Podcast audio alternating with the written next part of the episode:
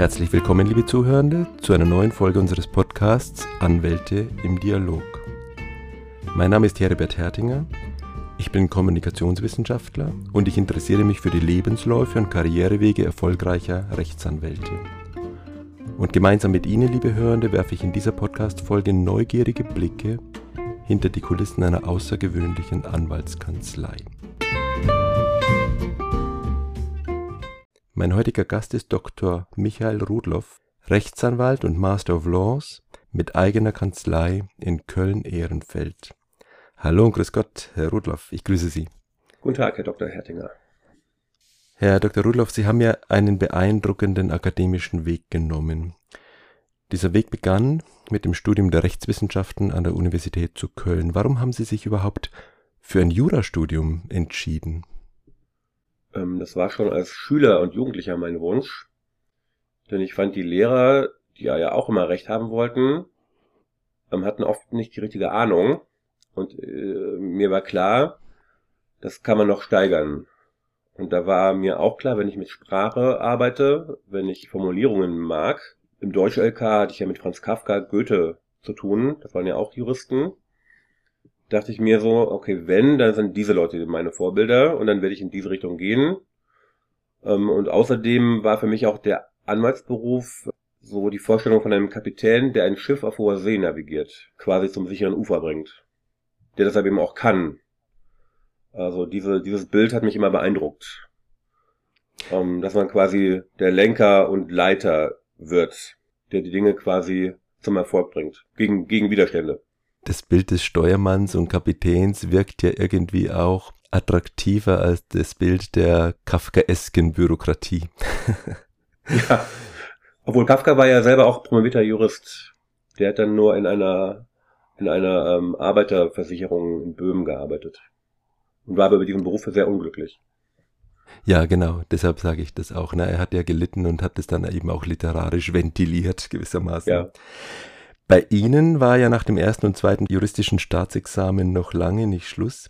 Können Sie denn bitte Ihren akademischen Qualifikationsweg mal kurz nachzeichnen für unsere Hörer? Genau, ich habe dann während dem Referendariat zum zweiten Staatsexamen noch eine Station gemacht in Speyer an der dortigen Verwaltungshochschule. Habe dann drei Monate dort die Verwaltungshochschule in Speyer besucht und habe dann nochmal Spezialwissen mir aneignen können auch schon mit Blick auf meine spätere anwaltliche Tätigkeit im Bereich Verwaltungsrecht. Denn da wurden Dinge wie Vertragsgestaltung, Verwaltungszwangsvollstreckungen, aber auch Kommunikation mit Mandanten wurde halt von Fachleuten vor Ort in einer kleinen Runde nochmal vermittelt. Und das Schöne war ja in Speyer, man wohnte mit den Dozenten am gleichen Campus. Das heißt, die waren rund um die Uhr Ansprechpartner. Und man konnte sich dann wirklich nochmal in bestimmten Bereichen vertieft spezialisieren. Also ich habe es damals als eine große Chance wahrgenommen, dass ich da quasi nochmal meinen Neigungen und Interessen nachgehe, auch schon mit Blick auf die spätere Anwaltstätigkeit. Im Verwaltungsbereich dann. Und danach kam der Master of Laws? Genau, den habe ich gemacht in Anwaltsrecht und Anwaltspraxis. Das wurde damals von der Fernuni Hagen angeboten, ähm, weil da war ja für mich schon klar, dass ich auf jeden Fall selbstständig arbeiten werde ähm, nur hatte ich jetzt nicht den Papa, der mir die fertige Kanzlei schon bereitgehalten hat und ich dann nur einsteigen brauchte, sondern ich musste ja bei Null anfangen.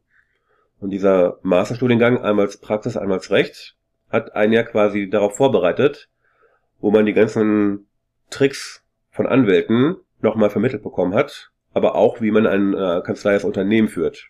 Da wurden sowohl die Insider-Tipps von Anwälten vermittelt, dann die rechtliche Ebene, die man ja im Referendariat gar nicht so vertieft mitbekommt. Und aber auch, wie man ein Unternehmen führt. Wie man dann Marketing, Werbung, diese Dinge überhaupt erstmal zusammenbringt, um dann erfolgreich eine Kanzlei zu gründen und sich in den Markt einzubringen. Also das hat mir dann auf jeden Fall dafür auch schon mal viel gebracht.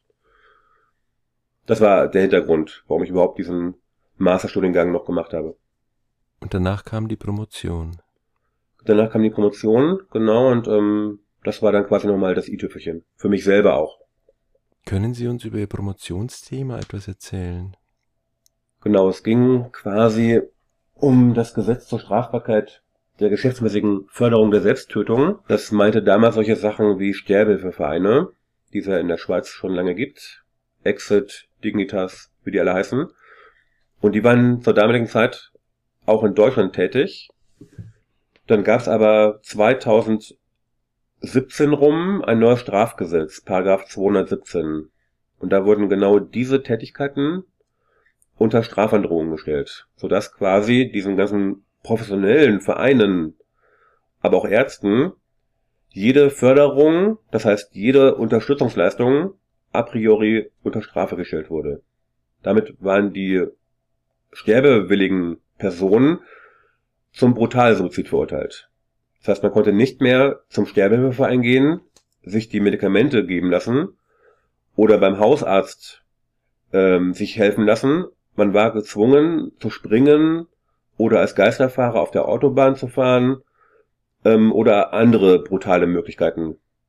Es gab also nicht mehr diesen weichen Ausgang, den die Profis begleitet haben. Also man war eigentlich gezwungen, bis zum Ende durchzuhalten. Ihre Dissertation ist im De Gruyter Verlag erschienen, also einem sehr renommierten Verlag und hat auch eine gewisse Bedeutung erlangt. Auf dieses Thema möchte ich äh, später gerne nochmal mit Ihnen zurückkommen. Gerne. Zunächst mal der Blick zurück. Wann haben Sie denn Ihre Kanzlei dann gegründet? Genau, das war 2013. Habe ich die Räumlichkeiten ähm, renoviert, den Boden verlegt, gestrichen, Möbel gekauft und auch die Zulassung auf den Weg gebracht. Und diese Kanzlei haben Sie alleine gegründet und Sie sind auch jetzt alleiniger Kanzleiinhaber. Genau, genau, nach wie vor. Ja. Auf welchen Rechtsgebieten bieten Sie denn Unterstützung an? Also meine Schwerpunkte sind das Arbeitsrecht, das Mietrecht, das Arbeitsrecht und das Verwaltungsrecht und im Zuge meiner Promotion natürlich auch die Sterbehilfe, Beratung. Es gibt ja viele Anwälte, die sich ganz bewusst auf ein Rechtsgebiet spezialisieren und Sie gehen ganz gezielt den anderen Weg und bezeichnen sich auch auf Ihrer Webseite ganz bewusst als Generalist. Wie kommt es, dass Sie sich genau für diesen Weg entschieden haben? Ähm, ja, da würde ich fast schon sagen, das entspricht dem althergebrachten Anwaltsverständnis. Denn der Anwalt hat sich ja immer als Generalist verstanden. Also den, den Fachanwalt der nur einen Bereich beherrscht und alle anderen nicht mehr. Diese Vorstellung war Anwälten ja früher fremd. Also ein, ein Anwalt hat ja eigentlich die Aufgabe, jeden Sachverhalt nach, die, nach der Einheit der Rechtsordnung zu beurteilen und einzuordnen. Und man kann ja eigentlich ein Rechtsgebiet nur verstehen, wenn man die anderen versteht. Das ist ja wie ein Kreis. Ähm, also man kann ja nicht irgendwie auf Lücke lernen, sondern man muss ja das große Ganze immer im Blick haben und wissen, wie das quasi interagiert und in Wechselwirkung steht und was quasi aus dem einen für das andere folgt. Also wenn ich, wenn ich Strafrecht, also wenn ich beim Strafrecht bin und ich habe Eigentumsdelikte und ich habe im Zivilrecht vom Sachenrecht keine Ahnung, dann ist es schlecht. Ähm, und sehr viele Rechtsgebiete äh, greifen ja auch ineinander. Also das Sterbehilferecht zum Beispiel ist eine Mischung aus Strafrecht, Zivilrecht, Sozialrecht, Verwaltungsrecht und so weiter und so fort. Sogar europarechtliche Bezüge gibt's da. Ähm, das ist quasi immer eine Querschnittsmaterie. Und den Fall, der eigentlich nur ein Rechtsgebiet abdeckt, den gibt es ja im richtigen Leben kaum. Also viele Fälle haben ja quasi immer auch Bezüge in mehrere Gebiete. Also ist quasi der Generalist eigentlich die sichere Adresse, weil der das große Ganze ja wirklich überblickt und auch die Aufgabe hat zu überblicken und im Blick zu behalten. Welche Probleme haben Menschen, die sich an Sie wenden als Mandanten und wie helfen Sie ihnen? Was sind da so häufige klassische Fälle? Also zum Beispiel zum Arbeitsrecht oft eine Kündigung oder eine Abmahnung oder ein Aufhebungsvertrag. Ähm, ich bin da natürlich primär auf Seiten der Arbeitnehmer und gucke, dass die quasi auf Augenhöhe mit den Arbeitgebern kommen und da ihre Interessen bestmöglich auf Augenhöhe wahren.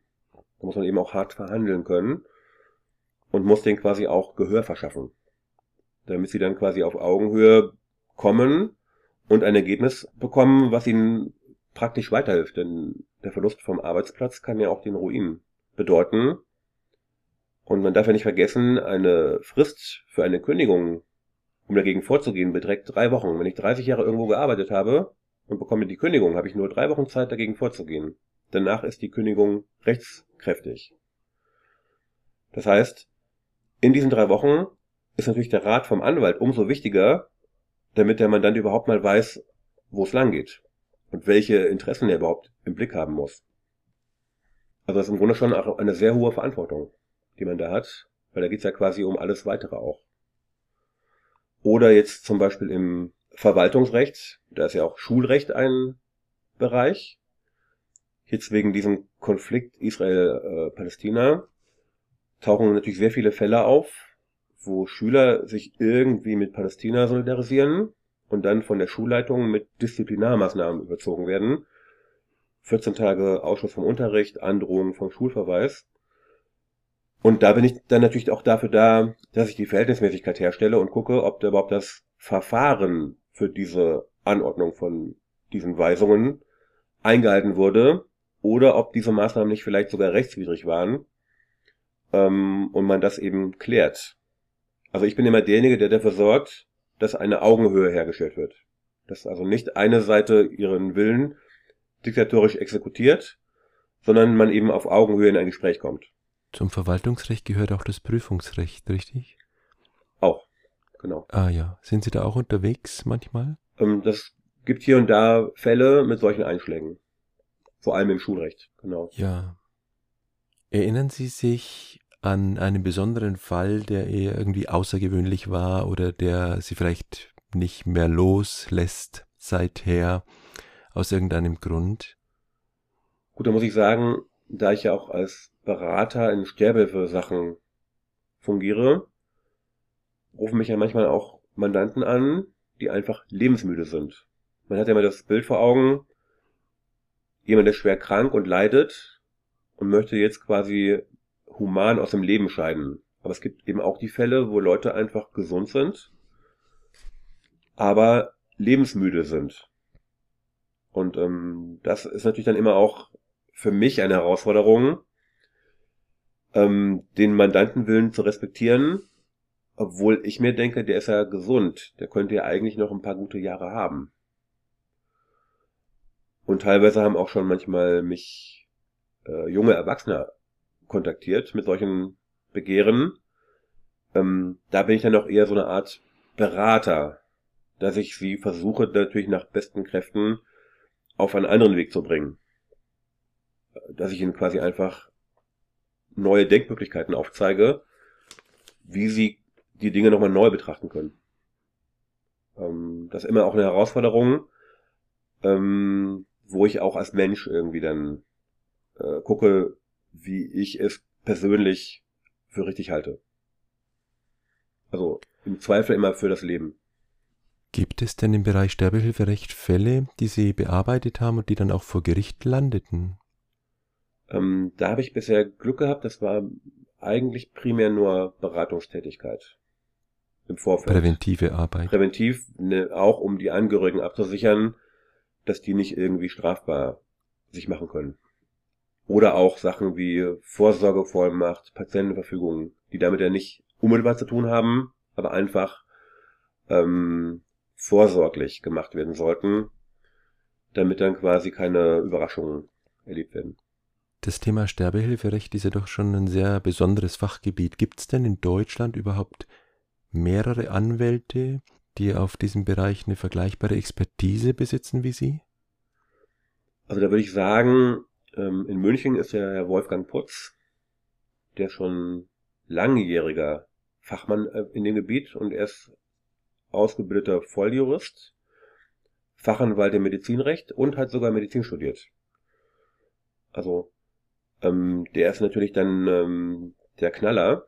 Der ist dann eigentlich auch diejenige gewesen, der das Sterberecht reformiert hat. Denn es gab vor einigen Jahren den Fall Putz von dem BGH, ähm, da wurde dem Herrn Putz vorgeworfen, dass der Mandanten am Telefon verkehrt beraten hätte, weil die gefragt haben, unsere Mutter wird gegen den Willen am Leben gehalten, was sollen wir tun? Herr Putz hat gesagt, dann schneiden Sie doch die PEG-Sonne durch, was die Mandanten auch taten. Daraufhin wurde die Mutter äh, zum Leben wiedererweckt, am Leben gehalten und dem Herrn Putz wurde mittelbare Täterschaft in Totschlag vorgeworfen, was zum Landgericht kam. Er wurde auch verurteilt in der ersten Instanz und dann ging er bis zum BGH, hat dann aber Recht bekommen für seine Auffassung und dann wurde das Sterberecht durch diesen Fall Putz grundlegend reformiert. So kann man ja sagen, der, der Wolfgang Putz hat mit persönlichem Einsatz das Sterberecht reformieren geholfen. Also da habe ich großen Respekt davor, dass jemand so davon überzeugt ist, dass er sogar diesen Weg beschreitet. Denn ich glaube, viele Anwälte hätten gesagt, bevor ich selber etwas riskiere, wähle ich den sichersten Weg und ähm, ja, dann hätte ich halt anders beraten, nur um selber nicht angreifbar zu werden. Das Thema Sterbehilfe oder assistierter Suizid, auch geschäftsmäßig assistierter Suizid, auch ihr Spezialthema, ist ja politisch und auch ethisch doch sehr umstritten. Und es ist ja wirklich auch ein großer Unterschied, ob man jetzt einen Menschen auf eigenen Wunsch gezielt tötet ob, oder ob man ihn sterben lässt, indem man beispielsweise auf lebenserhaltende Maßnahmen verzichtet oder sie abbricht. Wie ist denn da Ihr persönlicher Standpunkt? Ähm, wie ist da auch Ihr Selbstverständnis als Anwalt in dieser Frage? Gut, die aktive Sterbehilfe ist ja zu Recht unter Strafe gestellt. Das heißt ja, dass ein Mensch das Leben von einem anderen Menschen beendet und das nicht möglich. Also über das Leben kann man nicht verfügen. Das ist auch ein Gebot der Menschenwürde. Man muss auch den Menschen vor sich selber schützen. Ich kann jetzt nicht jemanden beauftragen, mich zu töten. Ähm, diese Beauftragung ist immer unwirksam und immer strafbar. Ähm, das ist ja der 216 StGB, der das regelt. Jetzt kommen wir aber zur passiven Sterbehilfe. Die meint ja quasi, dass man Maßnahmen unterlässt. Da ist das Problem immer mit der Garantenstellung. Ein behandelnder Arzt oder ein Ehepartner, der mitbekommt, wie der Partner sich aus dem Leben verabschieden möchte, steht er vor der Frage, lasse ich das geschehen, lasse ich ihm seinen Lauf oder muss ich ihn retten? Muss ich den Krankenwagen rufen oder selber etwas tun? Ähm, das ist gar nicht so einfach. Ja, es gab auch schon viele Fälle, wo dann auf einmal Ärzte und Ehepartner selber angeklagt wurden wegen unterlassener Hilfeleistung. Infolge dieser Garantenstellung. Dafür aber dann das Modell der sogenannten modifizierten Garantenstellung, aber auch das muss man im Vorfeld schriftlich fixieren und regeln, so dass man dann nachher sagen kann, ich wurde von meiner Garantenpflicht entbunden. Ähm, genau. Es gibt ja viele Dinge, die man einfach beachten muss im Vorfeld. Aber ich selber bin der Meinung, wie das Bundesverfassungsgericht, der Wunsch, dass man nicht mehr länger weiterleben möchte, ähm, den darf jeder für sich selber treffen. Es gibt keine Rechtspflicht zum Überleben um jeden Preis. Aber der Weg ist natürlich die Frage. Also der Suizid hieß ja früher Selbstmord. Das hat ja schon eine negative Bewertung, weil ein Mord ist eben ein Kapitaldelikt. Das war noch sehr katholisch geprägt. Aber der Freitod als Synonym wäre vielleicht die passendere Bezeichnung, denn das wäre ja quasi die Beendung, Beendigung des Lebens durch eigene Tat und eigenen Entschluss, frei verantwortlich. Und das wäre dann auch ein Ausdruck von Menschenwürde, dass ich als Subjekt, als Person frei entscheiden darf und mich niemand gegen meinen Willen zwingt. Ja, und da den richtigen Weg zu finden in Zeiten einer sehr mechanistischen und äh, sehr auf die apparative Medizin beschränkten Gesundheitsapparat zu finden, ist sicherlich eine Herausforderung. Man muss auch unterscheiden, sind es pathologische Gründe oder psychologische Gründe. Also haben die Menschen quasi ein temporäres Problem oder ein finales Problem. Ähm, das kommt immer dann auf den Fall an. Sie haben gerade vom Bundesverfassungsgericht gesprochen und ähm, Ihre Doktorarbeit hat da ja durchaus auch Bedeutung erlangt, eben weil sich das Bundesverfassungsgericht bei der Beurteilung von Fällen unter anderem auch auf Ihr Buch stützt. Habe ich das richtig dargestellt? Also das Buch wurde 2018 veröffentlicht und die Entscheidung zu dem gleichen Thema ist im Februar 2020 gefallen. Das heißt, und mein Buch hatte ich dem Gericht zugeschickt. die hatten es auf jeden Fall in der Beschlusskammer vorliegen und haben sich natürlich auch unter anderem damit auf die Entscheidung vorbereitet. Ob die jetzt quasi meine Gedankenführung übernommen haben, das kann ich nicht beurteilen. Aber auf jeden Fall lag es vor als Material für die Vorbereitung. Können Sie mir den Titel dieses Buches nochmal nennen, bitte? Genau, das Buch ähm, heißt Das Gesetz zur Strafbarkeit der geschäftsmäßigen Förderung der Selbsttötung. Und das ist ähm, in der Schriftenreihe Juristische Zeitgeschichte, Abteilung 3, Beiträge zur modernen deutschen Strafgesetzgebung als Material zu einem historischen Kommentar herausgegeben worden im De Kräuter Verlag. Sie haben ja Ihre Masterarbeit zu einem ähnlichen Thema schon geschrieben. Ist die auch veröffentlicht worden? Nein, ähm, das ist ja eine uniinterne Arbeit. Und da war der Schwerpunkt ähm, die anwaltliche Behandlung vergleichbarer Fälle. Also da gab es ja diesen Paragraph 217 noch gar nicht. Also Doktorarbeit hatte das Thema den Paragraph 217 StGB, also die Strafbarkeit der geschäftsmäßigen Förderung von Selbsttötungen. Und in der Masterarbeit ging es ja quasi nur um den einheitlichen Umgang mit Fällen des Sterbehelfen, Suizid in der Beratung. Aber unabhängig von diesen Paragraphen, weil den gab es ja nicht. Also zum Zeitpunkt der Masterarbeit war jede Förderung straflos. Wir kommen zum Thema Kanzleigründung. Wie war das damals eigentlich, als Sie Ihre eigene Kanzlei aufgebaut haben? Mussten Sie da ganz ohne Mandantenstamm anfangen? So stelle ich mir das zumindest vor, als jemand, der da keine praktische Erfahrung hat. Und wie war der Weg bis heute? Was waren da die Schwierigkeiten, die Sie meistern mussten? Gut, natürlich habe ich erstmal der Sprung ins kalte Wasser. Auch erstmal muss ein Businessplan aufgestellt werden. Ähm, auch die Finanzierung musste sichergestellt werden. Da nicht klar war, ob und wie das anläuft und ähm, man sagt ja, die ersten eineinhalb bis drei Jahre sind dafür da, dass man überlebt. Nach fünf Jahren hat man sich einigermaßen etabliert. Nach siebeneinhalb Jahren ist man da und alles, was danach kommt, ist eigentlich die Kür. Weil man ja sagen muss, 50 Prozent aller, die anfangen, hören dann nach eineinhalb Jahren bis drei Jahren wieder auf. Also das ist auch eine hohe Fluktuation. Das dann natürlich auch in Köln. Köln ähm, ist eine sehr anwaltsdichte Stadt, ist auch die Konkurrenz unter Anwälten sehr hoch. Also es ist in Köln natürlich auch ähm, kein Eigenläufer, wenn man die Kanzlei eröffnet, dass dann die Mandanten einfach automatisch kommen, sondern muss man natürlich auch gute Netzwerke haben. Ähm, bei mir war das zum Beispiel, waren das Vereine, ähm, auch persönliches Netzwerk, Freunde, Bekannte, Wichtig war auch die Eröffnungsparty, denn jede Einladung war ja zugleich ein Hinweis und eine Werbung. Und die ersten Mandate, die ich auch hatte, waren auch in Verbindung damit. Was sind heute Ihre persönlichen Wege und Erfolgsrezepte in Sachen Kanzleimarketing und Mandantengewinnung? Wie kommt man nach Ihrer Einschätzung am besten in die Sichtbarkeit? Wie sorgt man am besten auch für Nachhaltigkeit? Das ist wie in einem Restaurant. Also wenn ich essen gehe und es schmeckt mir gut, und ich habe einen guten Service, dann bin ich begeistert und spreche gerne mit Leuten darüber und sage, ja, da habe ich aber super gegessen und die waren super freundlich. Also Mundpropaganda.